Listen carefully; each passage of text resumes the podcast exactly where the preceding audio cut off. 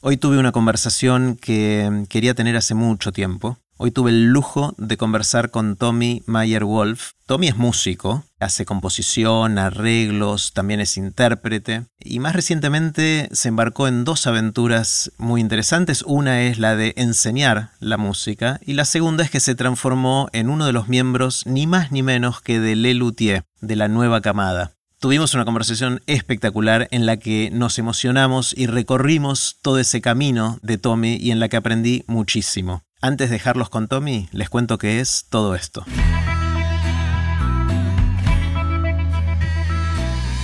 Esto es Aprender de Grandes, el podcast donde comparto lo que aprendo mientras intento aprender durante toda la vida y lo que converso con gente que admiro.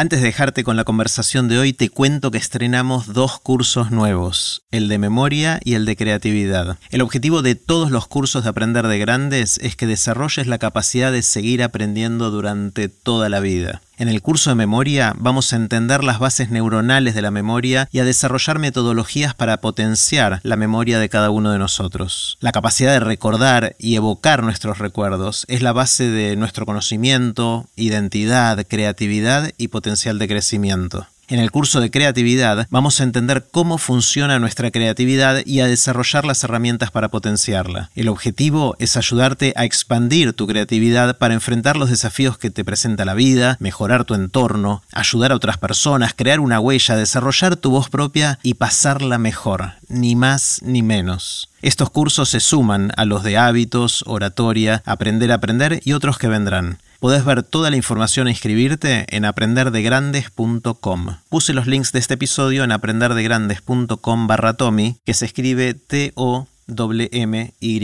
Ahora sí, los dejo con Tommy Mayer Wolf. Hola Tommy. Jerry, ¿cómo estás? Bien, vos, un lujo y un placer eh, que estés acá. Eh, como te anticipé, quiero hacerte una pregunta grande y que después la conversación tome vida propia. Y me gustaría saber qué aprendiste en todo este mucho tiempo de hacer música, de componer, arreglar, dirigir, interpretar, enseñar eh, música. ¿Qué aprendiste? Primero, em, que nunca se deja de aprender, ¿no? Em, sigo aprendiendo, de hecho ayer tuve una clase relacionada con la música porque a mí me encanta seguir formándome, seguir aprendiendo, eh, creo que es algo que nunca, nunca dejamos de hacer. Em, segundo, administrar los tiempos, ¿no? Eh, se dice que la música es, el arte de combinar los horarios, ¿no? Entre ensayos y, diferentes disciplinas relacionadas con, la música y, funciones, funciones los fines de semana, las noches, bueno, las giras, demás. Em, aprendí a, trabajar con las personas, a entender el, valor que tiene el trabajo con las personas. Yo, eh, cuando, cuando empecé en la música, decidí ir por el, decidí ir por el camino eh, de la música más que está relacionado con el vínculo, con los vínculos, con, trabajar con otras personas, con, dirigir bandas, orquestas, coros. Eh, eso es lo que me fascina a mí. No, quizás el, trabajo más, más solitario por ahí que tiene a veces la música, como ser quizás intérprete, sesionista, que, está buenísimo. Pero yo decidí eh, vincularme más con las personas. Entendí el valor que tiene eso, entendí lo lindo que es trabajar con gente. Eh, aprendí que hay que ser flexible, que, la música es muy cambiante, como todo, pero que la música de hoy en día hay que estar dispuesto a cambiar, hay que estar dispuesto a adaptarse a las nuevas modalidades, a, las nuevas tecnologías. Em, y a las personas, ¿no? Porque las personas también van cambiando y, los, intereses van cambiando. Entonces uno también tiene que ir adaptándose y, seguir siendo flexible a medida que, la música y, que el arte va, va cambiando. Em, y aprendí el, poder maravilloso y transformador que tiene la música. Eh, la música transforma a las personas, a, las personas que la escuchan, a las personas que la interpretan, eh, a las personas que la viven, digo, es, un arte que, como otros artes también, ¿no? Pero el poder transformador de la música es, realmente maravilloso.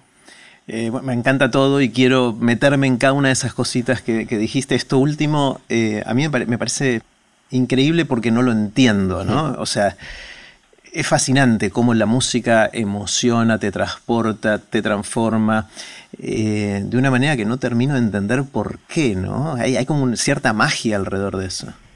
Sí, hay, uno puede empezar a hablar de, tecnicismos, ¿viste? De que tiene la música, de que hay ciertas melodías o ciertos acordes o ciertas cosas físicas que vibran y que unos le generan emociones. A mí me sigue asombrando, a mí me sigue asombrando en mí como yo me sigo emocionando de cosas que por ahí escucho y escuché y vi y viví y me sigo emocionando y, me siguen pasando cosas, músicas que, de nuevo, que escucho por enésima vez y, y cuando las escucho sigo teniendo un cosquilleo. Eh, yo creo que son cosas que, como te digo, podemos entrar en, por qué, pero yo creo que vamos más allá de lo, racional, de, que, sí, que hay, que, hay, que hay cosas de la música que, realmente emocionan y transforman. Claro, inclusive hay, no, no solo no entiendo eso, que me encanta no entender algo, pues una pregunta que tengo todo vos. No, no, no, entiendo nada de nada, pero en particular de las cosas que me interesan me encanta tener preguntas, como siempre dice Adrián Paenza, preguntas en tu cabeza que todavía no respondiste, ¿no? Eh, pero hay un aspecto de la música que, que, me llama mucho la atención y es esta sensación de que podemos volver a escuchar lo mismo que vos lo mencionaste recién, un montón de veces que nos sigue generando un montón de impacto. Vos sí, yo vengo más del mundo de la palabra, ¿no? De las charlas TED y de, conversaciones así y todo eso, y me da un poquito de envidia, iba a decir sana envidia, pero no es muy sana, eh, de cómo la gente va a escuchar la misma canción que le gustó 100 veces o más pero no escucha la charla TED más de una, dos. Bueno, yo sí, pero la mayor parte de la gente no. Eh, y a veces yo digo, mira, la charla TED también tiene su musicalidad en algún sentido y tiene mucha energía puesto ahí, mucha preparación, mucho contenido, pero hay algo de la música que no hay con qué darle, ¿no? Que es, difícil de competir contra eso. Sí, también son, son contextos, ¿no? Es como que uno va creciendo, va cambiando, va, va, estando en diferentes contextos, en diferentes situaciones, en diferentes estados emocionales. Eh, y la música puede, puede ser muy diferente dependiendo de uno en, ese estado y en ese contexto en el que está. Por ahí una canción a tal edad te significa algo, o le prestas más atención a la letra, o le prestas más atención a la música en otro momento, ¿no? Me pasó a mí, digo, quizás más chico yo escuchaba una canción y me divertía o, me gustaba un acorde, me gustaba un ritmo, me gustaba rítmicamente algo que después por ahí de más grande la volví a escuchar y la volví a escuchar con, otros oídos y con otra mirada de la canción y escuchando la letra y prestando atención a, lo que el artista realmente quiso decir en esta parte o, entendiendo por ahí emocionalmente dónde estaba el artista para, para componer esa canción. Entonces creo que a medida que uno la va escuchando y va entendiendo quizás los diferentes procesos o viviendo diferentes procesos uno mismo, la vas escuchando diferente, de diferentes formas. Sí, sí, sí, me, encanta. Otra cosa que dijiste un poquito al pasar y que yo la, cuando la dijiste primero la malinterpreté, entendí otra pensé que ibas por otro camino, es cuando dijiste aprendí a manejar los tiempos. Porque pensé que ibas a hablar de los tiempos en la música, ¿viste? porque la música es intercalar silencios con los tiempos de las notas y los sonidos y no sé qué, pero no, fuiste más por manejar los tiempos del despelote de la vida, ¿no? Sí, Sí, sí, sí, porque uno, qué sé yo, por lo menos yo, yo me interesé, me interesé en, muchos aspectos de la música y, tuve la suerte, el privilegio de, poder, de poder tocar, de poder dirigir, de poder arreglar y de poder hacer un montón de cosas dentro del mundo de la música. Y, bueno, se te van acumulando, ¿no? Como recién hablábamos fuera de, fuera de cámara, digo, uno tiene que administrar y tiene que de repente, y aparte me cuesta decir mucho que no. Claro. Me cuesta decir muchísimo que no y entonces vas aceptando, aceptando, aceptando, aceptando y, no solamente, no solamente eh, eh, juegan tus horarios acá, entran en juego, digamos, tus horarios, sino el de muchas personas, porque como dije antes, muchos de mis trabajos involucran a otras personas, a otra gente. Entonces es, bueno, coordinar ensayos, coordinar reuniones, coordinar un día en que se pueda grabar una sesión de grabación, digo, son muchos aspectos más toda la parte de, familiar y todo lo que, Me, encanta, Tommy, como, como eh, definís lo que haces como la intersección entre la música y la gente, ¿no? Es como unir esas dos cosas. Eh, porque como vos decís, mucho del estereotipo que tenemos del músico es más del ser solitario, a lo sumo una banda, digamos, o algo así. Eh, pero en tu o inclusive del compositor o el arreglador, cada uno de esos por sí solo, por lo menos mi estereotipo es de alguien que no necesariamente tiene que interactuar con demasiadas personas. pero vos no, vos dijiste voy a, voy a hacer la música que tiene que ver con los vínculos, ¿no? Sí, son elecciones. Yo, yo elegí eso. Em, hace poco me preguntaron qué, creía yo que, hacía un artista exitoso, ¿no? Y, un poco la respuesta en ese momento fue, yo lo divido, yo divido como en, tres partes lo que es, o el proceso del, músico. Eh, una es la que, con lo que nacemos, ese talento innato, después podemos debatir qué, es y, de dónde viene, pero digo, lo, que uno trae de fábrica. Em, después hay, una segunda columna o un segundo grupo que es las, herramientas técnicas que uno va adquiriendo, que va adquiriendo relacionado con, la música. Y, después para mí hay un tercer grupo, una tercera columna que es todo lo humano, toda mm. la parte de, relacionarse con personas, de la resiliencia, de, comunicar lo que uno hace, de saberse vender, de... Y para mí ese tercer grupo, o, en, mi, en mi camino, en mi proceso, yo le di mucha importancia a eso. Eh, digo, vos puedes ser muy talentoso, puedes hacer algo, puedes ser un musicazo. Y, yo creo que si hay parte de esa tercera columna que no, no la tenés, eh, te va a ser más difícil. Eh, vas a tener más, más, más dificultades quizás a la hora de, por lo menos de nuevo, eh, en, mi camino del músico relacionado con las personas y con los vínculos. Claro. Entonces, lo que traes de fábrica es la primera. La segunda, ¿cuál era? Las herramientas técnicas. Herramientas técnicas que esas las aprendes. Las vas aprendiendo, y nunca las dejas de aprender. Y lo último es la gente. ¿Y, dónde entra en toda esa ecuación la creatividad? Bueno, eso te iba a decir. Después, creatividad para mí atraviesa, atraviesa todo. Atraviesa todo. Sí, sí, sí, porque el, ser creativo es, algo que, es necesario y que, y que atraviesa desde que, desde que uno arranca hasta y que también tenés que ser creativo para, para trabajar con personas, ¿no? Para la parte humana. Claro, claro. ¿Cuánto de tu trabajo em, tiene que ver con crear cosas nuevas musicalmente hablando, ¿no? De la parte de componer, arreglar, toda esa parte, eh, versus eh, trabajar con la gente para orquestar toda esa orquesta que tenés que hacer, en el sentido amplio de la palabra, eh, versus interpretar voz, ¿no? ¿Cómo, cómo se divide tu, tiempo entre las distintas tareas? Va cambiando, va cambiando diferente, los diferentes momentos. Hoy, bueno, tenemos el, momento este también en el que estamos viviendo, en el que la parte de intérprete es la que menos tiempo me ocupa. Eh, pero yo después la parte de, los vínculos y la parte de, creatividad o de componer, arreglar, yo creo que es por ahí partes iguales. Ah, mira. sí, sí. En otro momento quizás te hubiera dicho más la, o sea, los últimos años más la parte de intérprete, porque bueno, cuando me toca estar de gira, eh, estoy muy, muy abocado a eso y quizás en mis ratos libres compongo, arreglo o, y, menos quizás el, momento de ensayo con la gente. Pero el estar lidiando con la gente es constante. Pero sí, yo creo que mitad y mitad. Está bueno. Cuando, cuando nos empezamos a conocer hace unos 10 años más o menos casi, o por ahí debe estar, eh, no, más de 10 años, deben ser 11 años ya, si hago bien la cuenta. Eh, era el momento en que estabas muy metido en Vox Pop, eh, en hacer un coro a capela que a mí me voló la cabeza y que me enamoré de todos ustedes en, su momento. Después dejaste, te alejaste un poquito de eso, pero me fascinó el, hecho de hacer música sin instrumentos, esa, idea de poder eh, usar la voz como el único instrumento y, hacer cosas mágicas. Contame qué aprendiste en ese camino. Después vamos a explorar otras áreas.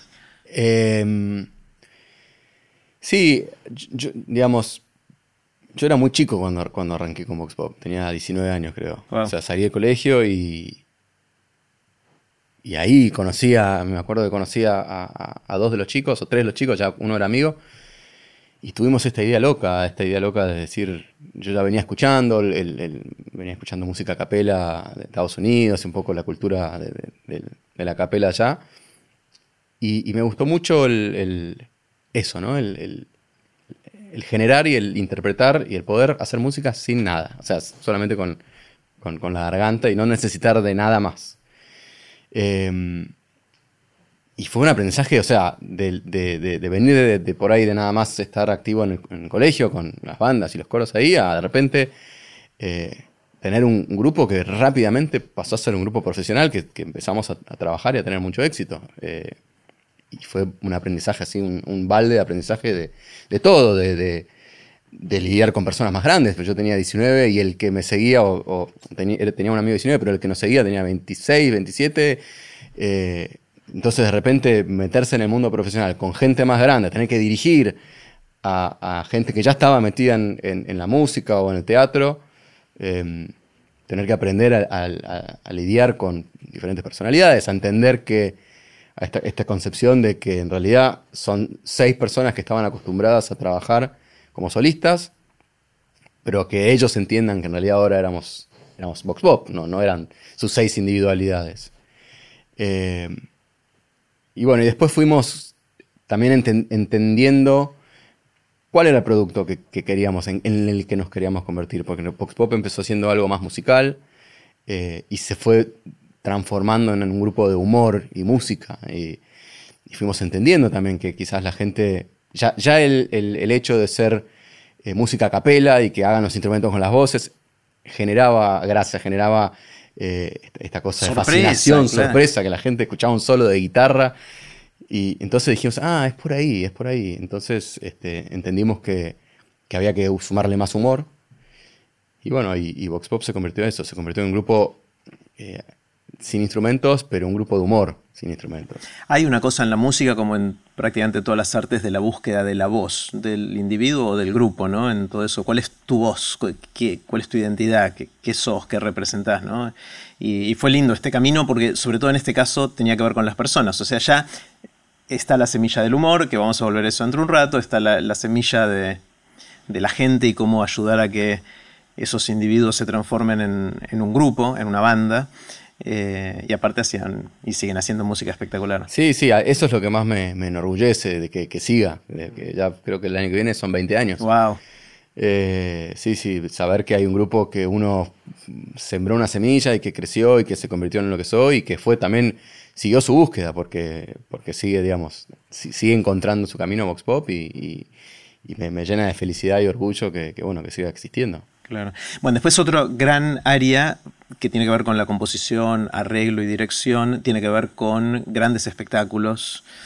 Me acuerdo de ese show en el Colón o de mm, cosas en la televisión, un montón de cosas en la televisión, música para, la tele, otro, comedias musicales. Entiendo que eras, eras protagonista de comedias musicales muy al principio, ¿no? ¿Eso fue una de las semillas de todo esto? Seguro, seguro. Yo tuve la suerte de, ir a un colegio que, en donde el teatro y la música tenían mucha importancia. Mm. Eh, y eso despertó muy, a una muy temprana edad mi, mi, fascinación por, en ese, momento por estar arriba en el escenario. Sí, sí, yo arranqué estando arriba del escenario como intérprete de, obras de, comedia musical.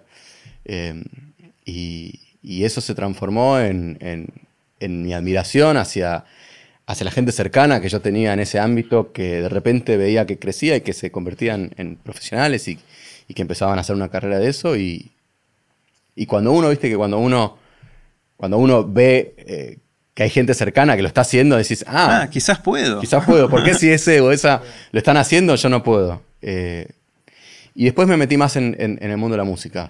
Eh, empecé con, los arreglos. O sea, piano desde muy chico. Piano desde los 4 o 5 años que, que empecé a tocar el piano, que yo me acuerdo vagamente, pero que la historia cuenta que, mis hermanos tomaban clases en casa y que yo me sentaba ahí al lado del piano a escuchar la clase.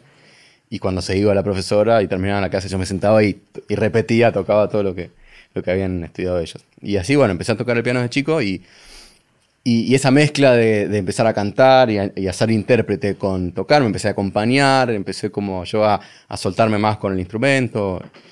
Y después en, el colegio sí teníamos esta actividad que era como esta actividad de por casas, ¿viste? por grupos, por colores, que, bueno, que tenías que hacer cuatro canciones, una que tenían que hacer todos igual, un arreglo vocal, después una instrumental, después una más chiquita como un solista y otra un coro grande. Y era todo gestionado, autogestionado por, por los alumnos.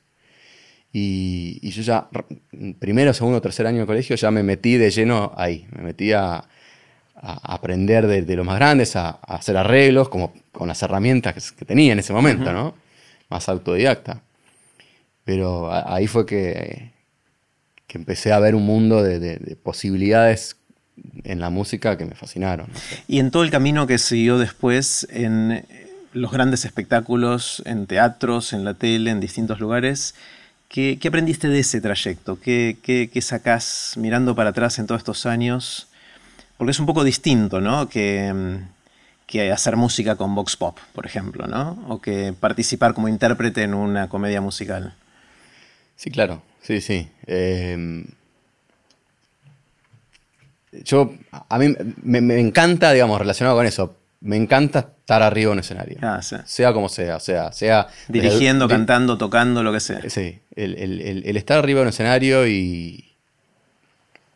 E interpretar, cantar, tocar, eh, poder hacer que la gente disfrute de lo que uno está haciendo, eso me fascina. Mm. Y, y bueno, eso lo fui, lo- nunca lo dejé. Fue- es algo que haga lo que hago o, o- o de todo lo que estuve haciendo este año, como que siempre mi prioridad es no dejes no- o no descuides el hecho de poder hacer música en vivo y, y estar arriba de un escenario. Ah, Después cuando hay proyectos televisivos quizás es donde uno por ahí ah, toma, toma un descanso de eso, pero igualmente a mí me gusta involucrarme mucho, aunque sea un proyecto televisivo de composición y arreglos, me gusta como involucrarme desde la parte de, de- de intérprete, de, de trabajar muy de cerca con los intérpretes para, para tratar de, de que la conexión de, de lo que yo hago y lo que ellos después interpretan esté muy, muy cercana. Este, pero bueno, sí, sí, como decís, la verdad que tuve muy mucha suerte y, y- y un privilegio, por ejemplo, del concierto ese que hicimos en el Colón con Jero Rauch hace unos años. fue memorable. Fue tremendo, fue tremendo. Fue tremendo. Yo, yo de, de todas las cosas que hice, eh, con Jero nos conocemos hace mucho. De hecho, Jero fue uno de los primeros Vox Pop. Eh, Y es egresado del mismo colegio que ustedes no, no, son, él venía de no, otro lado. Venía de otro lado. Pero tenemos una relación de, de- de- de muchos años y bueno, después Jero se fue a Londres, a, a España y demás, pero seguimos muy vinculados y, y es, es un artista con el que tengo mucha conexión. Y, y eso, arriba del escenario, los dos, los dos nos decimos, lo notamos mucho. Eh, por ahí estamos años, en cada uno en la suya, pero después hacemos un concierto y, y, y- y vibramos, vibramos eh, un, un lugar muy cerca y en el Colón, bueno, ¿no? Eh, fue, fue la primera vez que dirigí en el Colón, después tuve la suerte de dirigir otra vez, pero esa vez eh, fue, fue realmente memorable y, y- y fue muy, muy emocionante por lo que genera Jero en la gente, Mm. realmente, más allá de- del lugar y ver un Colón lleno, ¿no? Pero lo que genera Jero en la gente es, es tremendo. Está buenísimo. Ya pensando en los últimos años, últimos ya varios años, como que se abrieron dos campos nuevos, creo, o, o es la continuación natural. Hay dos formas de verlo, ¿no? O dos nuevos o dos, dos continuaciones naturales lo que venías haciendo. Uno tiene que ver con Lelutier, obviamente, y el otro con enseñar, ¿no? Y los proyectos educativos en los que te fuiste involucrando. Contame un poquito de cada uno.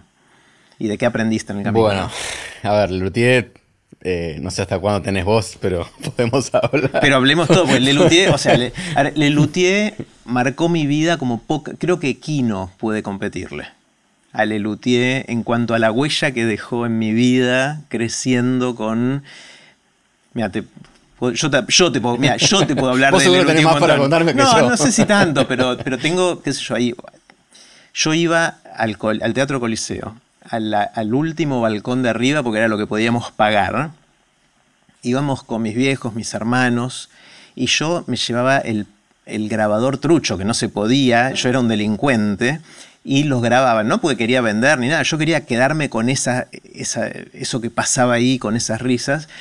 Y hay de uno de los shows, que es Muchas Gracias de Nada, Lelutier hace Muchas Gracias de Nada, en ese show hay un- una parte que es la Kermés de los sábados, eh, la tanda creo que se llamaba oficialmente, Sí, sí. eh, y eh, hay un momento en el cual dicen, era un juego que estaban jugando y dicen, el que piensa pierde. Y en ese momento, mi vieja, que estaba sentada al lado mío, pega un alarido, pero un alarido así gutural y animal, de una risa desenfrenada, que quedó en ese cassette grabado en no sé qué año habrá sido eso, eh, y que para mí es la risa de mi vieja. Entonces, para mí, Lelutier, entre otros millones de cosas, es la risa de mi Claro. vieja. Eh, que por suerte mi vieja está bien todavía y se sigue riendo igual, pero es, es- eso me, va- me marcó muchísimo. Y, y te puedo nombrar no solo las experiencias de ir a ver Lelutier y de reírme, eh, sino también de cómo me dio lenguaje y cómo los chistes de Lelutier vuelven Sí, claro. Vuelven en- y, y cosas que me pasan en la vida las asocio. eh, ven María, eh, el, el destino me ha privado, no me acuerdo ya no en los detalles, de- pero eh, me sabía los diálogos de memoria, eh, Sí, sí, con sí. dura mano en mi inspiración musical. Ven, juglar, te imploro. Ponle música a mis encendidos versos de amor a María. O algo así era, ¿no? Más o menos por ahí. Muy bien, muy bien. Eh, entonces, bueno, perdón. eh, No, no, Apretamos eh, la tecla es de Luthier y yo me, me empiezo a también Es a... que Lelutier, Lelutier es eso, es, es, es, creo que acompañó a, a muchas, muchas, muchas familias. O sea, es- esto que me decís vos, en estos últimos cinco años, seis años desde que entré, todas las personas con las que me encuentro y, y- y me, tienen esto para decirme de- como vos de, de Lelutier. Eh, No, Lelutier íbamos de viaje en la ruta, escuchábamos los cassettes y, y- es, es- algo que ya se instaló en, en la cultura argentina, en la historia de la, de la cultura argentina y latinoamericana, porque vamos a otros Y a países. España también, Y ¿no? España. Y, trasciende generaciones. Y es eso, es, es eso que, que de, de- gente que iba con sus padres o sus abuelos al teatro y, y veían el Luthier y, y, y hoy iban con sus hijos. Y, y es maravilloso. Es, realmente es algo que todavía me cuesta digerir, digo, me cuesta, en el buen sentido, obviamente, de, de entender ¿no? el privilegio. Y, y muchos a veces me dicen, pero. Es, es como un sueño que se te cumplió. La verdad que no. La verdad Ni siquiera soñabas que no posible, soñabas, claro. claro, no. Cu- Cuando empezás, cuando yo empecé en el, en el mundo de la música y del teatro, no, no, no, no decís quiero ser un luthier, quiero estar en el luthier, porque no, porque eran el luthier era ellos. Claro, no era porque es como decir quiero ser un Beatle. Claro, es- claro, sí, exactamente. Es- es eso. Eh, es como que no, no, no, no hay lugar. Eh, sí, por ahí ah, me, me- me encantaría formar parte de una banda que sea como el Luthier o que haga humor. Bueno, un tributo. Claro, un un tributo. Lo más cerca que, que estuve fue estar con Vox Pop, hacíamos música y humor, ¿no? Pero, eh, pero, pero de ahí a pensar en, en- en estar en el Luthier, y claro, yo también iba al teatro y también los veía y también eh, me, me- me reía y mi- mis padres me, me llevaban y me mostraban los, los cassettes. Y bueno, de repente estar en este lugar, eh, eh, en estos zapatos que, que- que- tienen esta responsabilidad, ¿no? Porque eh, es muy lindo y como, como siempre decimos nosotros, pasó a ser un estilo de vida. O sea, Claro. estar en el Luthier es, es, es- es un estilo de vida, es estar de gira, es estar con tus compañeros mucho tiempo, es la risa, es, es esto, es los fans, porque, porque vas a, a Colombia, a México, a Chile, vas a todos lados y llenás estadios y después viene la, la gente y se quiere sacar fotos y, y es como es llegar de 0 a 100 en, en- en nada, ¿no? En- Claro. En, no nunca pensar o, o no pensar en, en la posibilidad de estar ahí, a estar ahí y ver entrar en un grupo de 50 años, ¿no? Estar de, de repente entraste a una institución de 50 años y bueno, después tenés que, tenés que estar ahí, tenés que, que jugar al tenis con, con Marona, con López Pucho, con Munsto, con, con Núñez Cortés, digo, tenés que estar ahí. Y, bueno, sí, soy un privilegiado y, y lo disfruto muchísimo. ¿Cómo, ¿Cómo funcionó eso? ¿Fue, ¿Ellos te llamaron? ¿Hubo una audición? ¿Una convocatoria? ¿Cómo, ¿Cómo fue el tema de pensar en las próximas generaciones de Lelutier? Eh, en el 2015, cuando, cuando Daniel Rabinovich ya no estaba haciendo funciones porque estaba enfermo, Lelutier, que tenía dos reemplazantes en ese momento, Tato Turano y Martín O'Connor, eh, ellos pasan a ocupar el lugar de Daniel. Imagínate lo que era Daniel, que necesitó personas. dos personas para reemplazarlo. Y ahí hacen una, una audición, hacen una convocatoria y me llama Lino Patalano, que, con quien yo ya trabajaba, había trabajado, y, y también, viste, ahí siempre hablo con Lino porque cuando me llamó, yo medio que fui como medio indiferente porque no entendía. Me llama Lino y me dice, eh, hay un casting para el reemplazante de Lelutier, ¿qué ¿te interesa? Eh, ¿Yo? Equivocado. Pues tú, claro, como. Lino está seguro que, yo- que, que- que querías hablar conmigo. Porque aparte, en ese momento tenía 32 años. eh, no, no, no, me, no, me cerraba, no me cerraba la idea de que piensen en mí para, Claro. para ese lugar. Y, y medio que corté y dije, "Mm, fui medio mala onda. güey". no le mostré mucho entusiasmo, Claro. no fui muy, muy, muy efusivo. Eh, pero sí, bueno, después hice el casting, les gusté. Y, y quedamos, quedamos ahí eh, yo como reemplazante de los músicos y Roberto Antier de los, de los actores. En ese momento el sexteto que quedó en ese momento eran cuatro más, más haciendo los, los- los roles más musicales, López Pucho, Marona, eh, Núñez Cortés y, y Tato Turano que ocupó el lugar más musical de Daniel.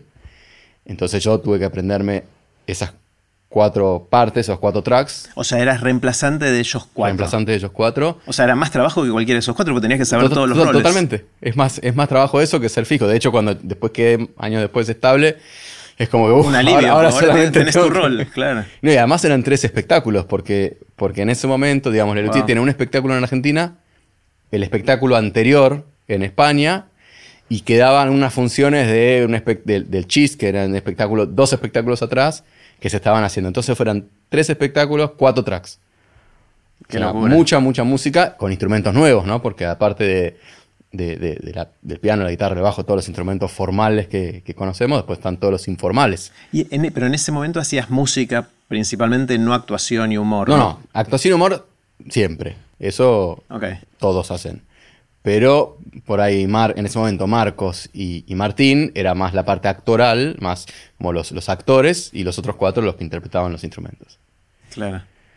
Así que aparte también, ¿eh? fui a hacer una audición el 20 de junio y el 25 de julio, el eh, 25 de, sí, el 7 de julio ya estaba ahí haciendo mi primera función, así que fue todo muy rápido. Qué locura, qué locura. Y entonces fueron hasta que empezó la pandemia años de estar de gira gran parte del tiempo, ¿no? Sí, sí, sí porque eso fue 2015 hasta marzo del 2020 que estábamos en España cuando, cuando nos agarró la pandemia. Y ahora que tenés el rol fijo, el rol fijo era el que solía tener quién? Carlitos Núñez Cortés. Sí, él se retiró en el 2017 y, me ascendieron. Claro, claro. Pasé a ocupar directamente su track con algunas, algunas cositas cambiadas, pero sí. Claro. ¿Te tocó alguna vez hacer, no sé si volvieron a hacer en alguno de los shows estos, eh, la del himno? Sí, pero eso, ese rol justo lo hacía Tato. Ah, mira. porque Carlitos hacía ese rol. Carlitos hacía eso, pero Tato ya lo había hecho. Ah, entonces quedó. Entonces quedó, como en. Ese es otro de mis favoritos. El sí, sí, sí, sí, sí, fantástico. Los políticos, los políticos. Fantástico. Aparte es muy gracioso porque ese es un sketch que es un poco la, lo que genera el Lutiano. Es un sketch que se escribió hace 24, 25 años. Y sigue recontra y Sigue vigente. Y sigue vigente acá, y sigue vigente en España y en Colombia. Digo, es tremendo. Y eso es un poco lo que, lo que pasa con muchos de los sketches, de los números que hacemos, que, que siguen teniendo vigencia, que al no, que al no lidiar con, la tapa, con temas de la tapa del diario, temas... Es la condición humana, o sea, ¿no? Más o menos. Son, son estereotipos de, parodias, ¿no? De, cosas más genéricas, pero que tienen aún hoy vigencia y, vigencia realmente, ¿eh? Claro, sí, hacer de hace muchos años. No, y creo que fue visionario no ponerle nombre y apellido de nada concreto, ¿no? O sea, es un país bananero, pero no sabes cuál. Ni sabes, o sea, no hay, no hay guiños demasiado obvios a personas o a lugares o a países o a situaciones muy concretas que sí haría que se vuelva un poquito más, que tenga más obsolescencia, ¿no? totalmente, totalmente. Incluso cuando vamos a España, cambiamos cuatro palabras es tan universal que no hace de la versión argentina la versión española y por ahí en vez de plato volador digo platillo volante. Ah, eh, a ver, che, ¿cuáles son las palabras que hay que decir en España? Bueno, cuatro palabras que hay que cambiar. Después el resto. Impecable. ¿Cómo, ¿Cómo, funciona el cambio generacional ahí? ¿Funciona? Esa es la pregunta. Obviamente la, gran pregunta es si, si, eran reemplazables o no eran reemplazables los originales. Eh, y también si el público se iba a poder relacionar con vos en vez de con Carlitos, digamos, ¿no? O sea, ¿cómo funciona eso? Hay debe haber mil desafíos para que eso funcione. Mira, es, el gran desafío que tenemos hoy, creo, y, por suerte, de lo que estuvimos viendo, digamos, yo entré justo en un periodo de transición. Estos últimos cinco años fueron, pasó de todo en el UTI. O sea, desde, desde cambio de formación dos veces, los 50 años de grupo, el, Princesa Asturias, el premio que ganaron hace, unos años, digo, viví, me tocó vivir mucho y parte de lo que viví es, la transición, esta transición natural por, los fallecimientos de Daniel y Marcos y, esto que vos decís, ¿no? El, desafío de decir, primero, cómo hacer para seguir llegando al público joven, ¿no? Cómo, cómo llegarle a ese público que quizás no vio Lelutier o no sabe lo, que Lelutier, que ahí corremos con cierta ventaja, porque es público que nos aferra de, la nostalgia de lo que era Lelutier hace años. Digo, ellos por ahí ven Lelutier por primera vez y si lo interpretamos bien, eh, creo que la gente se engancha. Y después, ¿cómo hacer para que los nostálgicos y los que sí añoran o, dicen, uh, en el ya no es lo que era antes porque no están Carlitos, Daniel Marcos? Eh, y bueno, es, lo que estamos trabajando. Tuvimos la suerte de, este último año, dos años, con esta formación renovada, ver que el público realmente sigue respondiendo.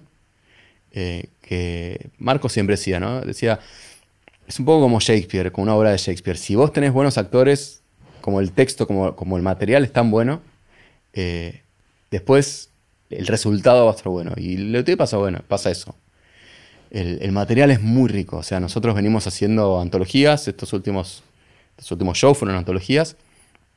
Y el material está tan bien escrito, tan bien escrito que sí, yo lo puedo interpretar mejor, peor, distinto que, que, Carlitos, pero la gente se ríe igual, el chiste está ahí, el chiste funciona. Con, con, si, si tengo que ser bastante malo para que el chiste no funcione. Y bueno, y, y, la gente se sigue riendo, seguimos llenando teatros, seguimos llenando estadios. Y Genial. Es un, es, un, es un producto muy que sigue siendo muy, muy sano, es un humor que la gente sigue queriendo eh, sigue apreciando, sigue queriendo venir a, realmente a pasar dos horas de, un humor sano, de un humor inteligente.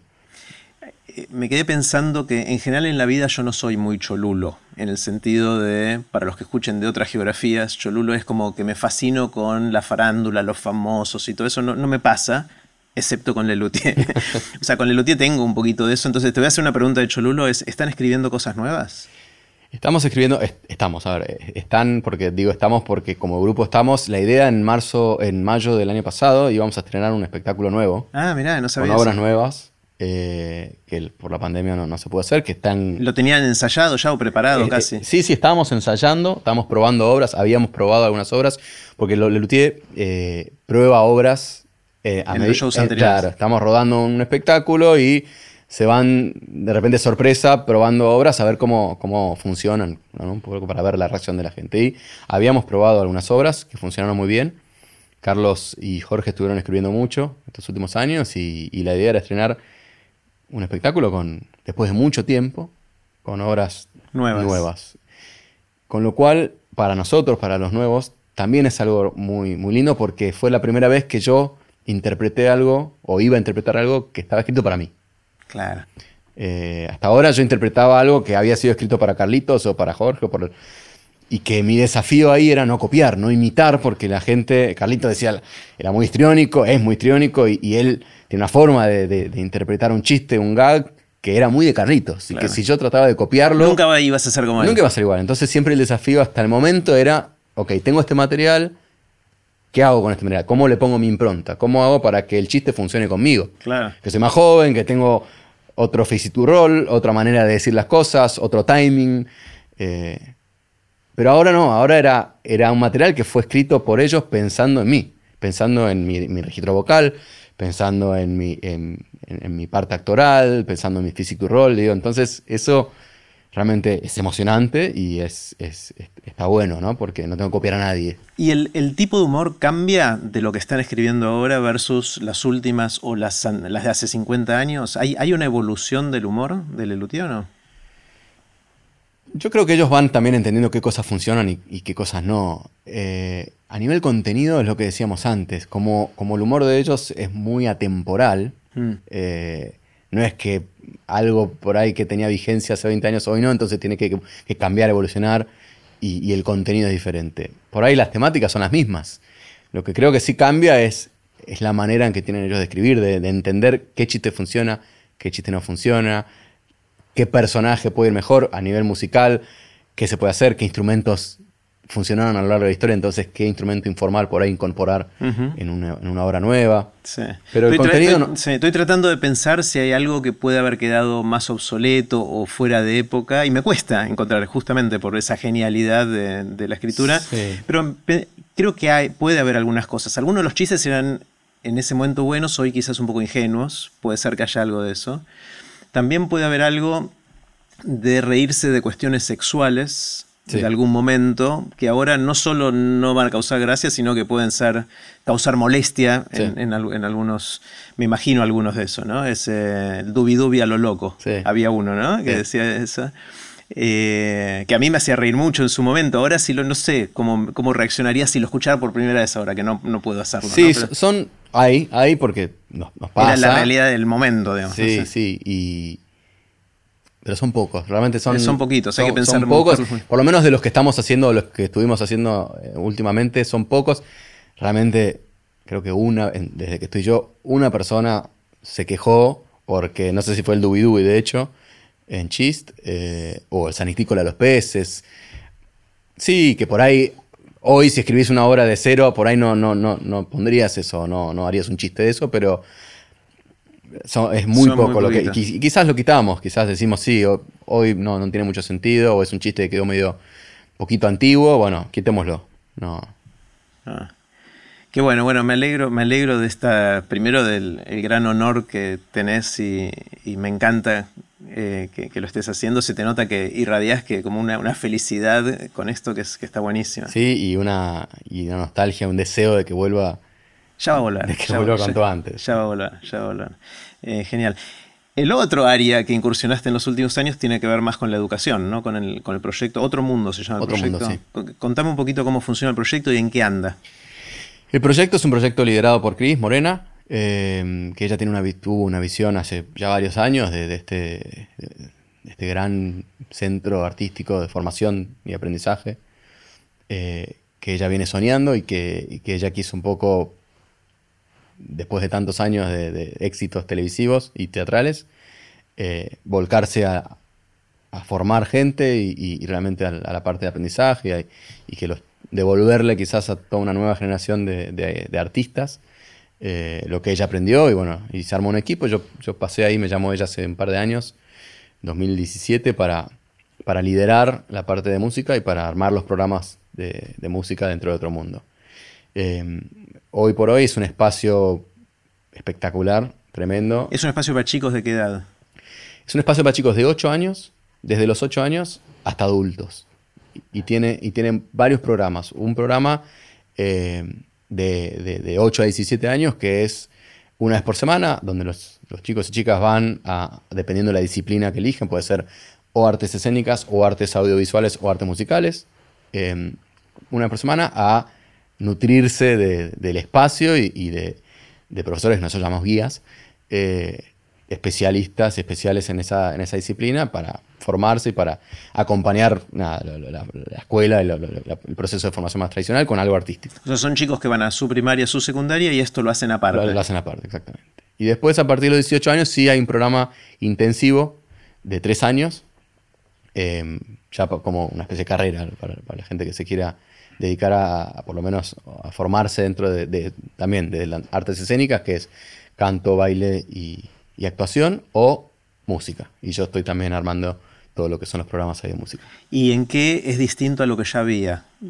conociéndole a Cris, conociéndote a vos, obviamente no va a ser una copia de otras cosas, sino que va a incluir nuevas, nuevas visiones, ¿no? Sí, principalmente la, interdisciplina. Le estamos dando mucha bola a, lo interdisciplinario y al hecho de que vos, aunque elijas por ahí una carrera o un camino musical, puedas tomar muchas clases mm. de de artes escénicas. O sea, ser como medio un elige tu propia aventura. Entonces, creemos mucho en, la formación de artista más como 360, más integral.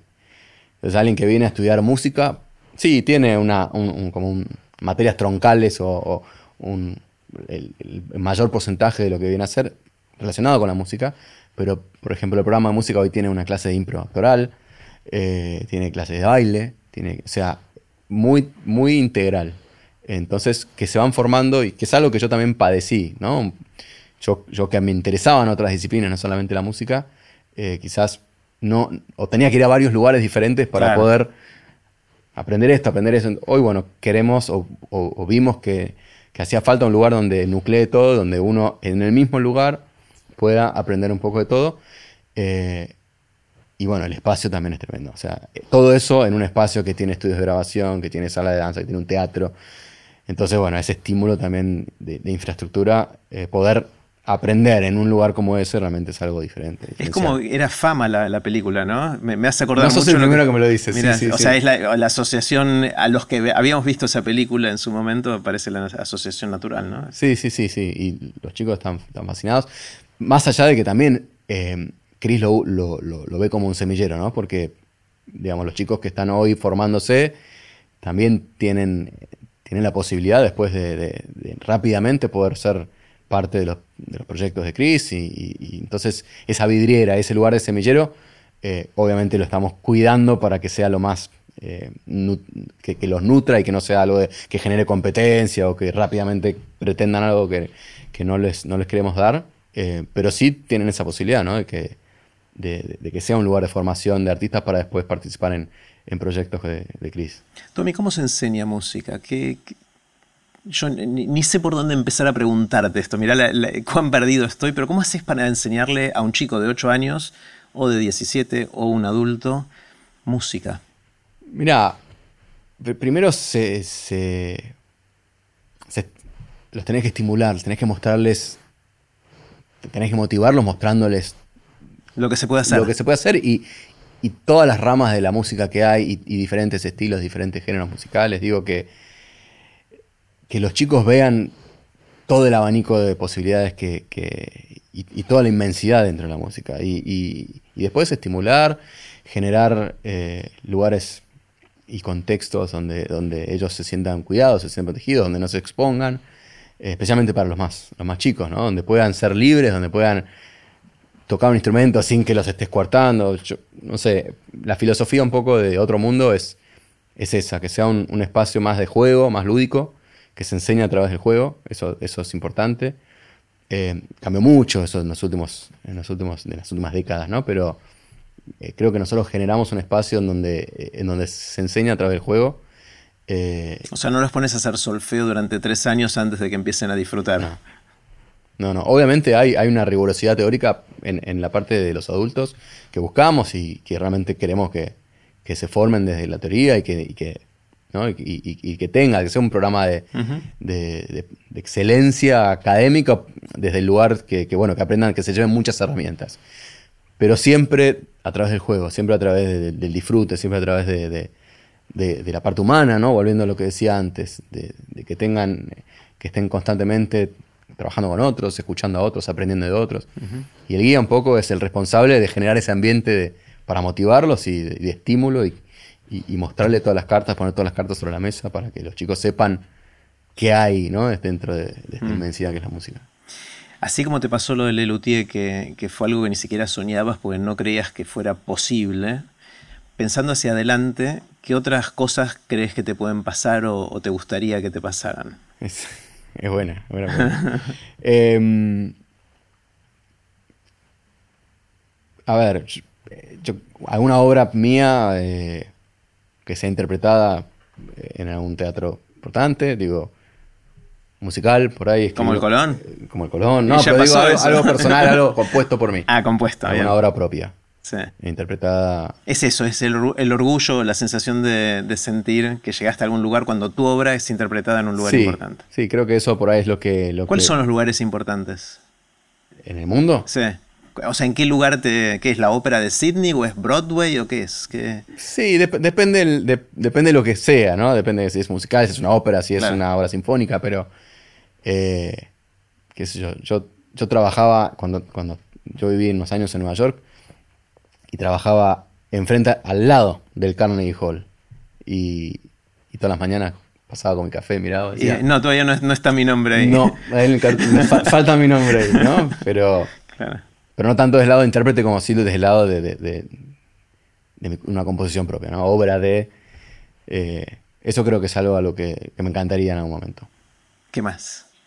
Eh, pues esa, esa ya la soñaste. O sea, ¿cuál es el equivalente de Lelutier que ahora ni siquiera pensás que es posible? Obviamente es casi una pregunta paradójica esta, ¿no? Porque te pregunto algo que no puedes imaginarte y te estoy pidiendo que te lo imagines, pero. Sí. No sé, no, no, no sé. Sí, sí. Eh, no sé si responde a tu pregunta, pero sí es algo que. Digamos, a, mí realmente me gustaría, ahora que estoy más metido en la parte de educación, me gustaría dejar un, un legado, poder, poder realmente influenciar. Eh, nuevas generaciones, que, que, chicos, que hoy niños, digo, que, que se lleven algo de, algo de lo que yo les pueda dar como músico, como profesional dentro de la industria de la música, que cuando yo sea viejo o no exista, que gente piense en mí de alguna manera por algo que les dejé, algo que influí yo para que ellos sean mejores artistas o mejores personas. Eso como puede sonar un poco cliché, pero, pero sí es eso, como dejar un, legado, trascender, ¿no? Como trascender y, poder, nada, que la gente se lleve algo de lo que les di. Creo que era Sócrates, ¿no? El que decía que una de las mejores cosas que podemos hacer en la vida es escribir en las almas de otras personas. ¿no? Y de alguna manera es eso. Totalmente, totalmente. Eh, genial. Aparte, eh, eso, ¿no? Relacionado a lo que decíamos de lo transformador que puede ser la música. Yo eh, hoy veo en, los chicos que están en otro mundo, digo, como un simple, bueno, a vos te, te debe pasar mucho, pero como un concepto o algo que, que, que, les, podés, que les transmitís o que les enseñás, cómo les deja una marca, ¿no? Y, Mm. y- y eso llevado, potenciado, es, es realmente puede transformar muchas, muchas vidas. Totalmente. Eh, Lelutier, sin ir más lejos, ¿no? Las vidas que, no sé si vidas, pero por lo menos esas dos horas eh, en, en los que la gente está ahí en el teatro, se, se- se- se- se olvidan de, de todo, se ríen. Mucha gente nos ha escrito diciendo, me, me- nos salvaste, estaba por ahí en un, en un lugar muy oscuro y lo fui a ver y, y- y eso, ¿no? Es como hacer que la gente se ríe, que disfruta, que disfrute y, y que les cambie algo, ya, ya es, es hermoso. Es, es increíble la, la potencia de Lelutier. O sea, no me can- estabas hablando y ya me acordé de Daniel atendiendo el teléfono del centro de atención al, al suicida. O sea, como que. O sea, esa- esas imágenes que son. eh, por, por ahí es la combinación de la potencia del contenido con la edad en la que me pegó y lo que me significó en mi vida, ¿no? Eh, perdón que vuelvo a, No, a esta no, es que cuestión sí, es que- emocional de eso, pero me, me impacta mucho. No hay, no hay muchas cosas en mi vida, por lo menos, que hayan tenido ese nivel de impacto. No, no, no, es tremendo. Yo, y de nuevo, yo lo viví de, de espectador y, y lo vivo ahora de- de- de- desde el lugar de, de nuevo, desde un lugar más, más humilde, porque bueno, obviamente Jorge y, y Carlos y, y Marcos, digo, yo lo, lo veía un poco como un outsider, ¿no? Como un, Claro. como mira, mira lo que generan ellos, lo que generan en mí, lo que generan la gente, pero, pero estando adentro y, y viendo lo que generan en el espectador y, y lo que nos dicen, lo que nos dicen, la- así como vos, Sí, sí, sí. miles y miles y miles que te escriben y que les cambiaste, y que lo que le generaste, y que el padre, que el hijo, y que y ver las generaciones y ver al abuelo con el, con el padre, el hijo en, en- en primera fila, decís, mirá lo que el impacto y el poder que tiene, que tiene esto que, estamos haciendo, ¿no? Es espectacular. Tommy, quiero hacerte preguntas cortitas. Las preguntas son cortitas. Vos tomate el tiempo que quieras para responder. Y la primera es la del viaje en el tiempo. Imagínate que un amigo, una amiga, te dice, che, inventé la máquina del tiempo, te voy a dejar usarla una vez. Medio tacaño tu amigo. Es, brillante, pero tacaño. Eh, puedes usarla una vez para ir a donde y a cuando quieras. Y después estás un tiempito ahí y después volvés al aquí y a la hora. Puedes hacer un viaje. ¿Irías al futuro o al pasado? Es difícil. eh, se combinan que yo soy bastante romántico del pasado y, del, y nostálgico y que soy bastante temoroso de- de- del futuro. Como que da un poco de, de pánico Claro. con qué me encontraría. Eh, me da mucha, igual me da mucha intriga eh, qué va a ser de la música dentro de 50, 100 años. O sea, viajaría al futuro para Escuchar música para de escuchar y para ver si, si primero si van a haber humanos interpretando música o no en ese momento. eh, pero si te tengo que dar una respuesta, creo que volvería al pasado, a, a los, a los años 30, a los 40. ¿Qué tienen esos años que te... La música, la big band, el, swing, es- ese momento. Me hubiera gustado vivir Ah. eh, eh, en ese momento la música. ¿Como consumidor de esa música o como, que- o como músico? Co- como las dos cosas. Como las dos cosas. Eh, Mira. Sí, sí, es, es un estilo, un género de música y un, un momento de dentro de la música que a mí me, me genera mucha emoción por lo musical y que me divierte y que me, y que me hubiera gustado vivir esa época. Está genial. ¿Qué sentís, Tommy, que te hubiese gustado saber cuando estabas empezando en todo este camino, digamos, a los 20 años, para poner un- una fecha más o menos, que no sabías, pero que ahora sí sabes? Es decir, si tuvieras la opor- oportunidad de hablar con el Tommy de 20 años, ¿qué le dirías? Creo que le diría que, que se equivoque más, que se arriesgue más y que se equivoque más.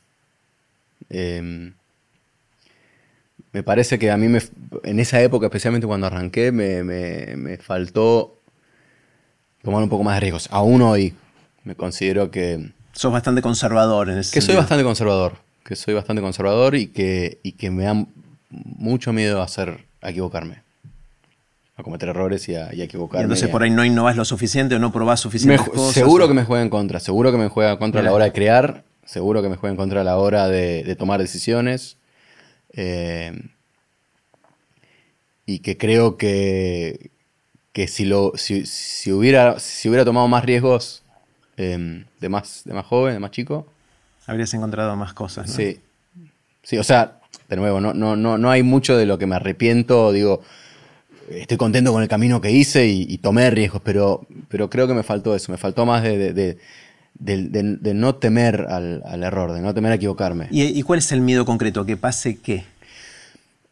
Yo creo que es más el- la lupa de, lo que, del que dirán, es más el, Claro. lo que La crítica. La crítica, sí, sí, es más. eh, uh, soy muy autoexigente también. Entonces, eh, si no hago algo perfecto o, los estándares que tengo yo, viste, tengo como un poco de, miedo al rechazo, miedo a la crítica. Entonces, eso muchas veces te, coarta y te priva de, de hacer cosas. Incluso, a ver, me pasa incluso hoy estando yo solo, ¿eh? estando, digo, mi propia lupa, por ahí escribiendo música, componiendo y, y si no es algo que está perfecto, lo borro, lo borro, lo borro, hasta no.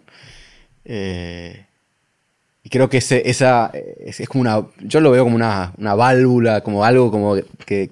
liberar algo que, que siento que, que podría estar más.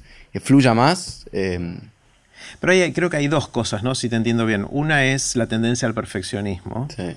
Eh, y el otro, que eso depende de uno, ¿no? O sea, de cuánto tiempo y cuánto esfuerzo lo vas a poner hasta que te sentís cómodo, que eso es lo mejor que pudiste hacer con lo que estabas haciendo.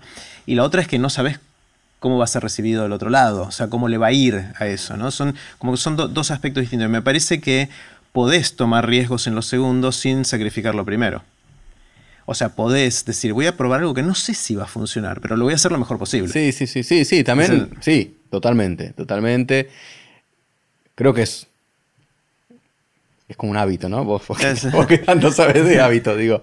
Pero es como algo que tiene que, que suceder para entrar en un, en un lugar de, de- de comodidad, de sentirme cómodo con, tanto, tanto, digamos, en las dos partes, en la parte del perfeccionismo con, Claro. como la parte del miedo al rechazo. Sí.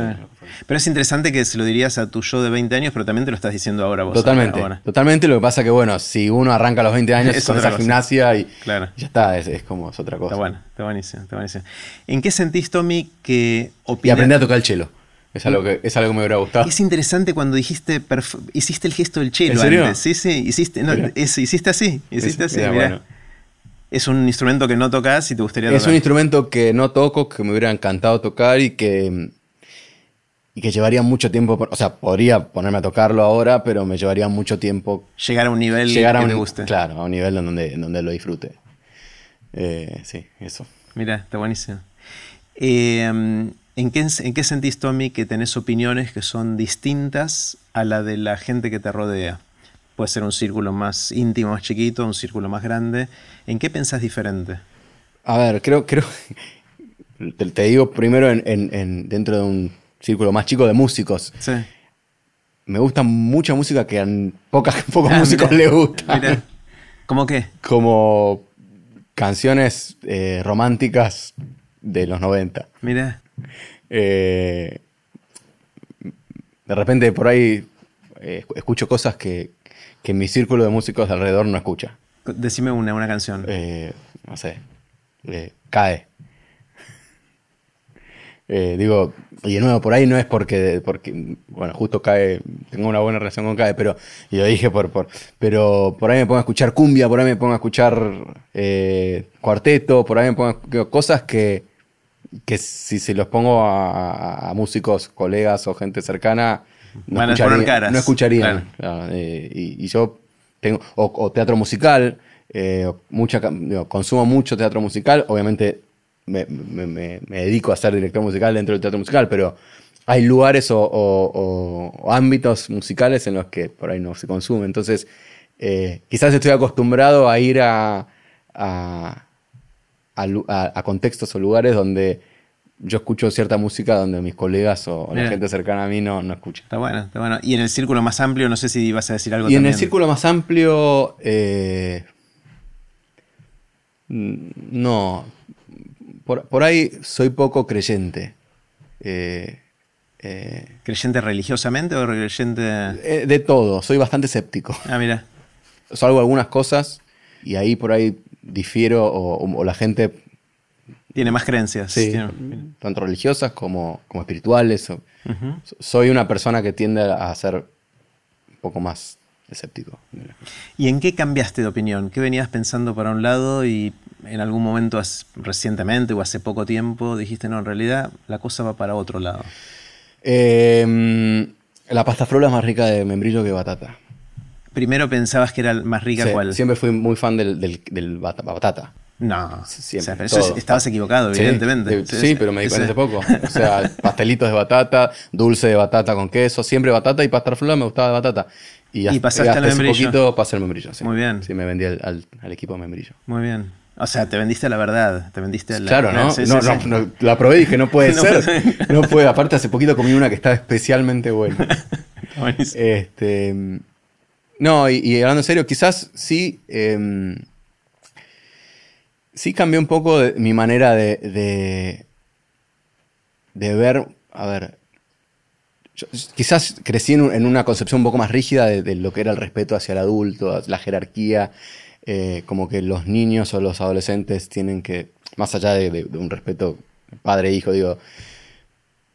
Pero estoy viendo que es una cosa más horizontal con, con los jóvenes. Digo, como que antes de el, el joven tiene que respetar al adulto y si trabajaba con un con una persona más chica es como tiene que haber un respeto natural por el por el adulto por la persona mayor y, y un poco est- estoy desmenuzando eso. Eh, y, y ahora que también muy relacionado con jóvenes digo estoy viendo todo una, una, una manera mucho más horizontal más de, de- de- de- de convivencia con, con transgeneracional que por ahí antes me costaba un poco más Está bueno. ¿Qué es lo que te asombra, que te sorprende? ¿Qué son esas cosas que ves y decís, wow, no lo puedo creer? el cuerpo humano ¿Por qué? ¿Qué, qué aspecto? por, por, por las maravillas. Que la- funcione. Primero que funcione, primero que estemos vivos. Eh, es, más, es, más, es más filosófico, pero cómo, de, cómo, cómo se, cómo, nos, cómo nos gestamos, cómo aparecemos, cómo, cómo nos transformamos en lo que somos, en sentir, en pensar, en soñar, en, en, en emocionarnos. eh, y, y cómo funciona el cuerpo humano. Digo, cómo te pueden cambiar un huesito y, y cómo escuchás y cómo ves. Digo, me, me- me sigo maravillando por, por- por la capacidad de, de- del humano y de adaptación de- de- del cuerpo y la evolución del cuerpo humano. Está buenísimo. ¿Tenés alguna habilidad inútil? Me acuerdo de todos los teléfonos de línea de mis, de mis familiares y amigos. Que ya no existen no más existen los, más. los números esos. ¿Te los acordás? Todos. De cuando eras chiquito. De cuando tenía 6 años, 7 años. Wow. ¿Y era la- ya, ya eran ocho dígitos o eran siete todavía? Pasé- tuve la, viví la la transición, transición, del, mirá. del, del 7 o el 8 al, al 4. Cuatro, adelante. Sí, sí, sí. Pero, pero ¿Y claro, porque yo me acuerdo, me acuerdo, aparte es musical, porque viste que. Tu, tu, tu, o sea, tiene- Claro, tiene, y una ahí- y cadencia. ahí también hay, hay grieta, ¿viste? Los que dicen de a dos o de a tres. ¿Cómo- ¿Vos cómo decís los teléfonos hoy? Eh, yo, por ejemplo, te digo, el que era de cuando yo era chiquito, no debe existir Sí. más ese número. Cuando yo nací, era de seis dígitos. Claro. Era 850855. Claro. Después le pusieron el 825, pasó a ser 825 Claro, 0855. totalmente. Y después pasó a ser 4825 0855. Claro, con esa ves, cadencia. Con digo. esa cadencia, taca, taca, taca, taca, taca, taca, taca. Hay gente que no Hay gente te que lo dice de dos, 28, 48, Eso, 52. sí, sí. Marce, mi esposa, dice así a su celular de ahora. Y Claro, y no. yo me pone nerviosa. No, es un, no es 15, un número- 5, taca, taca, taca, taca, taca, taca, Claro, taca. Claro, eso. Bueno, ahí hay Bueno, una yo me acuerdo de, de la grieta, pero, pero me acuerdo cuando eran 3, 4. Taca, taca, taca, taca, taca, taca, taca. Claro. buenísimo, está buenísimo. Eh, y te acordás de los números, cosa que es totalmente inútil. me, ahora. acuerdo, y me acuerdo de por ahí de, de- de compañeros y compañeras que de la primaria que después se fueron, nunca más los llamé. Pero me los acuerdo. Lo tenés en algún lugar que no puedes. Sí. eh, pensáis que son megabytes que tenés usados para cosas que no sirven para nada, Totalmente. pero no tenés cómo borrarlas. Pero, pero viste que está la teoría de que entra uno, sale uno. Y yo quiero que salgan esos para que, Para que entre- entren otras para cosas. que entren otras cosas. Sí. sí, sí, sí. Está buenísimo. ¿Cómo haces, Tommy, cuando querés o tenés que aprender algo nuevo? El chelo o lo que fuera. Uf. Eh, ¿Por dónde empezás? ¿Cómo empezás a recorrer el camino de aprender algo nuevo que quieras o tengas que aprender? Escribo, yo soy de escribir mucho para, para que me quede. Escribo, escribo, escribo. Eh, lo que es más físico, em, la repetición. eh, digamos, yo de- dentro de los, de, los hábitos de aprender a tocar un instrumento, como fue el piano en su momento, hasta obviamente la, la constancia y la repetición. Y entendí de grande, porque siempre fui muy ansioso y, tenía ¿viste, el- maestras de piano que lento y escalas y, y yo siempre fui muy ansioso y quería tocar. Eh, pero entendí el valor que tiene la repetición y, la- y- y- y hacerlo lento y volver a hacerlo, volver a hacerlo, volver a hacerlo. Eh, y eso lo aplico también hoy a, otros aspectos. Igual la repetición y el, no apresurarme, el no ser ansioso, como darle, darle tiempo que decante. Está buenísimo. ¿Y, fuentes de información? ¿Salís a googlear cosas? O todo. Googleo todo. Mm. Eh, YouTube, googleo cómo cambiar una mochila de un inodoro, YouTube, todo. Me, doy maña con, los tutoriales, y eso sí. Pero bueno, de hecho los tutoriales entiendo que son también una revolución en la iniciación musical de mucha gente. Hay muchísima gente que está aprendiendo a tocar un instrumento o a cantar o a componer viendo videos en YouTube. tremendo. Y es, y es parte del, aprendizaje de hoy en día. Digo, cuando vos antes por ahí tenías tres horas para aprender eh, un concepto teórico que hoy está en, un tutorial de 10 minutos. Entonces también parte de, cómo enseñar hoy es, es, buscar las herramientas para, para que realmente los encuentros presenciales y, físicos les sean, los encaramos de otra manera, digo, sea más para, aprovechar el tiempo ahí y no estar diciéndoles, bueno, acá este modo Eso lo haber visto que en otro lado. Claro, pasad, mirate este, este video, ¿no? sí, el riesgo es que no lo hagan. El, resto, el riesgo es que no lo hagan, por eso el, el estímulo y ver de qué manera de qué manera dentro de eso se complementa eso con, la otra parte, eso, ese es el desafío. Pero sí, hoy está, está todo, está todo. Sí, cuando salió esta idea del aula invertida, ¿no? En la cual le decían a los chicos que vean la teórica, entre comillas, en su casa en un video, eligiendo quizás de distintos profes que explican lo mismo, el que más te guste, lo que fuera, y que después en el aula se iba a usar el tiempo para la interacción, que es donde realmente el rol del docente es más clave y más irreemplazable, y que los chicos socialicen, interactúen entre sí y hagan le den vida al contenido ese que estudiaron. Cuando salió toda esa idea estaba buenísima, pero el gran problema que había es que los chicos no veían el video en la casa, ¿no? que había algo muy difícil de lo asincrónico de asegurar que estén motivados para hacerlo. Sí, especialmente en la música, y en la música, digo, en el arte, la, sincrónico y, también el, tema de la latencia, de estar eh, eh, todavía tecnológicamente es complicado. Entonces, la latencia para hacer un coro, por ejemplo, online. Claro, para cantar, para hacer un coro online. De hecho, eh, ensayar, de nosotros tratamos con el UTI al principio, cuando volvimos de, cuando recién empezó la pandemia, para seguir un poco, tratamos de hacer un par de, intentos de, de ensayo por Zoom. Imposible. Y no se puede. Ah, imposible.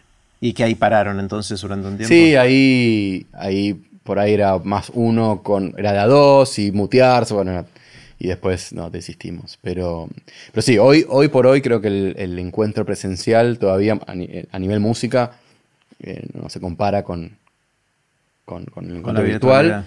Sí, hay un montón de, de nuevo, hay un montón de, parte teórica que funciona súper bien, pero la parte de, de interpretación y interpretar con el otro eh, todavía no se, no se logra. Tommy, ¿cuáles son las lecturas u otros contenidos culturales que te hayan transformado durante la vida? ¿Cuáles son esas una, dos, tres cosas que hicieron que hoy seas quien sos? ¿Las, las podés identificar? Sí, o sea, no, sé si, si, son, es material que me transformó que, o que haya sido o me haya transformado en quien soy hoy. Eh, libros me recuerdo mucho de libros por ahí más de, mi infancia que me marcaron, que quedaron ahí como generando ruido. Eh, mi planta naranja lima, de ah, celos eh, eh, Siddhartha. Sí, ese es uno de los míos. ¿En serio? Sí. Creo que es el libro que más veces leí en mi vida, mínimo cuatro o cinco veces. Porque aparte Siddhartha lo que tiene es que después mucho otro material se basó en eso. Hay, hay una por ejemplo, uno de mis musicales favoritos, que es Pippin, es medio un poco basado en eso. Mirá, no, no sabía. Yo me quedé en Siddhartha, o sea, no, vi las secuelas después de. Después, em, bueno, después obras musicales y, partituras. El, libro de, Amor sin barreras, West Side Story de, Bernstein, es uno que tengo ahí en mi escritorio porque para mí es, es magistral. Es una obra maestra. Sí, sí musicalmente me influyó mucho en, mi manera de después de encarar la música. Eh, el clave bien temporada de Bach, los preludios y fugas, obviamente también parte importante de, mi, formación. Eh, bueno, y después material discográfico, material de, música que escuché toda mi vida. Sí, sí, sí. Si te despertara alguien a las 3 de la mañana sin mucho, sin mucho tacto y te sacudiera así y te dijera, Tommy, ¿de qué trabajas? ¿Qué le dirías? Es difícil, es difícil y fue, y fue mm, tuve un complejo con, con esto. Cuando ¿Un yo- complejo? Porque yo cuando empecé a dedicarme a la música y, y- y que tenías que llenar en los aeropuertos, donde sea, profesión, y, y músico no, no, no, no sé, no, No te veías, ¿eh? no abarcaba por ahí lo- todo lo que, lo que yo me veía haciendo, ¿no? Porque, a- a- a- y tampoco voy a poner músico y actor, eh, artista, artista es como muy artista, soy Claro, un sí, artista. sí. Eh, hoy me gusta decir que soy músico, hoy soy músico. eh, pero, no, pero no fue fácil amigarme con, con decir soy músico. Está buenísimo, está buenísimo. ¿Cuál es tu anécdota? ¿Tenés alguna anécdota que es una que es- se repite, la volvés a contar, te funciona, te gusta contarla? Tengo muchas anécdotas en el escenario. Ajá. De cosas que te pasaron. De cosas que me pasaron. Yo soy de risa muy fácil. O sea, me tiento y no, y no freno. O sea, y, y me tiento cuando. Obviamente no me tiento de los chistes nuestros, pero me tiento si hay algo que pasó y Algo inesperado. algo ¿no? inesperado. Y me, y me cuesta volver, me cuesta volver. Y aparte tengo una risa muy contagiosa, entonces efecto dominó y se empiezan a contagiar. Hace poco en, en una función de Lelutier hay un, hay un número, tengo miles, pero me recuerdo esto hace poco, hay, hay un número que entramos Jorge Marona, eh, Pucho, Carlos Pucho, López Pucho y yo. Es, es, es, es, el London Inspection, es un grupo inglés que entra en varios momentos en el espectáculo Viejo Se me y hace 30 segundos intervenciones a- que atraviesan todo el espectáculo. Y hay una que es un, merengue, que es, un tema sobre Ivonne, la pérfida Ivonne, eh, que dice You are beautiful Ivonne. Ent- entro yo con las maracas y entra Jorge con la guitarra. Y, y nosotros en, en- patas, en, en bambalinas, acosar el escenario cuando no estás hablando de cualquier cosa. No, recuerdo de qué estábamos hablando, pero estábamos hablando de seguramente de, la fabada que íbamos a comer en Asturias esa noche. Y siempre, bueno, entramos, hay un pie de, un texto, bueno, che, vamos. y estábamos compenetrados en la conversación. Y nosotros, eh, cuando arranca, cuando se prende la luz, estamos los tres ya puestos y empezamos con ti, ti, ti, ti, empezamos a hablar. Estamos hablando y de repente Se prende la luz. se, se la música y, y los caso a los dos y, y empezamos en trencito a bailar el merengue. You are beautiful, Iván. Y, y claro, y, y es- y- y risa y tentación y los otros dos que estaban en la radio tertulia, tentados. Ah, es buenísimo. Este, y así miles. Y después, bueno, después sí hay una anécdota. eh, yo cuando trabajaba en, en Nueva York, en el edificio, abajo, en el piso de abajo había una peluquería eh, que, sabíamos que a veces Paul McCartney venía a cortarse el pelo. Estaba enfrente de Carnegie Hall. Cuando, cuando Paul venía a Nueva York, pasaba por su peluquería. Yo nunca lo vi. Este, nunca lo había visto hasta ahora. Y, y yo nunca fui fan, fan de los Beatles. O sea, me encantan. O sea, escucho y, entiendo y aprecio todo lo que los Beatles hicieron por la historia de la música, pero no, no soy fan de que, que escucho todas las canciones y los discos. Eh, y, y el ascensor de, esa- de esa oficina era el único ascensor que estuve en mi vida que no se cortaba la señal. Que vos podías entrar al ascensor y, y podías seguir hablando. Yo, nosotros trabajamos en un quinto piso y, y en un cuarto piso estaba la peluquería. Y un día vengo hablando por teléfono, no sé qué, me subo al ascensor y aparece Paul. Y, y solo, ¿eh? Y estábamos los dos solos. y yo estaba hablando y, Te quedaste. y me quedé así con el teléfono. Y hola, hola, y yo en silencio. Y claro, el pibe veía que yo estaba con el teléfono. Y no le dije nada. No. Cuatro pisos, bye. Y se fue. Y yo me Y quedé vos con el teléfono. duro también. Con el teléfono así. Y, no, y, eso, y ese fue mi encuentro con Paul McCartney. Parecen los, creo que es eh, Jimmy Fallon que hace con Paul McCartney esto de aparecer de golpe en ascensores Sí. y desaparecer. Parece una, una joda de la, para la tele eso. Sí, sí, sí, no, tremendo. No, no, no reaccioné, me quedé como. Y con el teléfono, sí. Claro. Sí, sí, no es que bajé el teléfono, no, no. Ajá. Está, genial, está genial. No sé por qué hacemos este. No sé por qué ya, ya no, se hace esto, ya no se hace. Pero, pero sí que quedó como gesto, ¿no? Eh, o, o, te, te, te, llamo. También, te llamo. Te llamo. mis hijos me ven y me dicen, ¿qué estás haciendo? ¿no? Eh, está, está, buenísimo. Eh, Tommy, ¿cómo podés identificar dónde nació tu pasión por lo que haces? ¿De dónde viene esta pasión que tenés por la música y por todo lo que haces relativo a la música? ¿Podés como ir para atrás. Sí, en lo que te dije antes, en el colegio. El colegio. Ah, eso, fue. eso fue mi, cuna de, artística y mi, tuve dos o tres mentores, dos o tres personas eh, que me que los vi como ejemplos, que siempre los, los... Y fue muy temprano, ¿eh? Muy Porque dijiste primer, segundo grado, ¿no?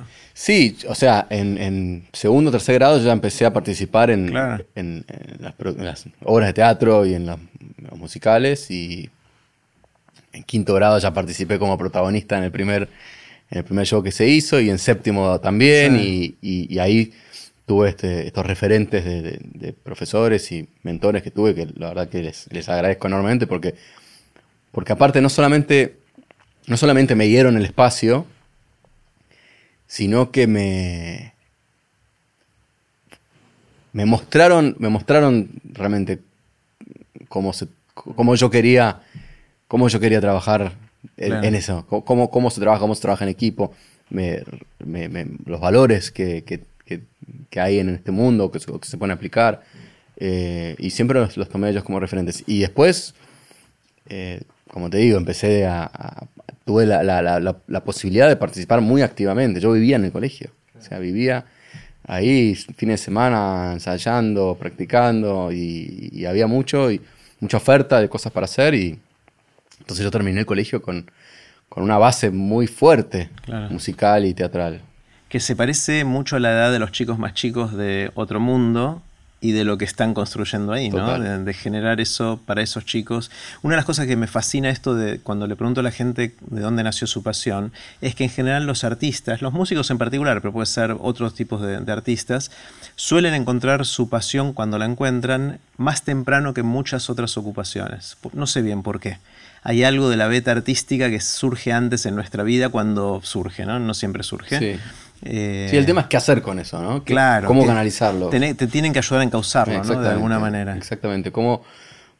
Porque muchos como yo, que fueron al mismo colegio y que tuvieron esas mismas posibilidades después, y, que por ahí tenían la, la, eh, chispa, el, fuego ahí, después lo apagaron o... Bueno, por ahí encontraron otra cosa. Que o encontraron otra cosa, sí, sí, totalmente, pero pero el tema es saber, creo, qué hacer con, eso y, como decimos, cómo encauzarlo y, cómo canalizar esa, pasión que se te despierta a, esa edad. Y, bueno, en mi caso, y, no fue fácil porque yo no me dediqué a la música de cero. ¿eh?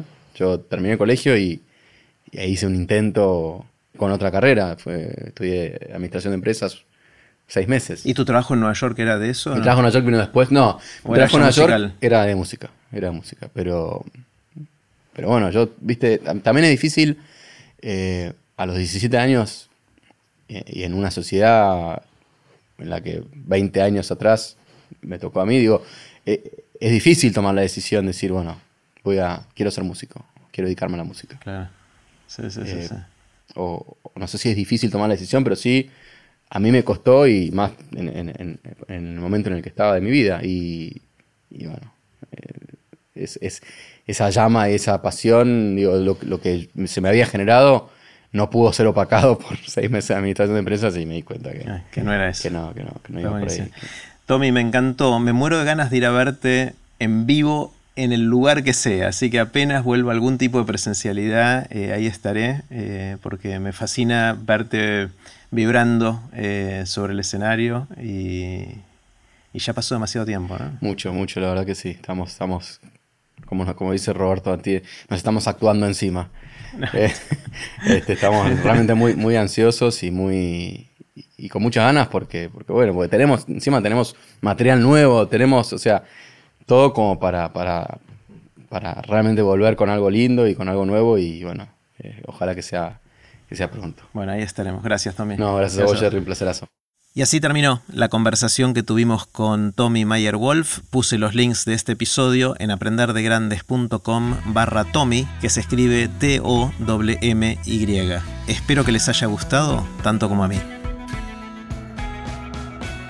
Recuerden que pueden suscribirse para no perderse ningún episodio de Aprender de Grandes en aprenderdegrandes.com.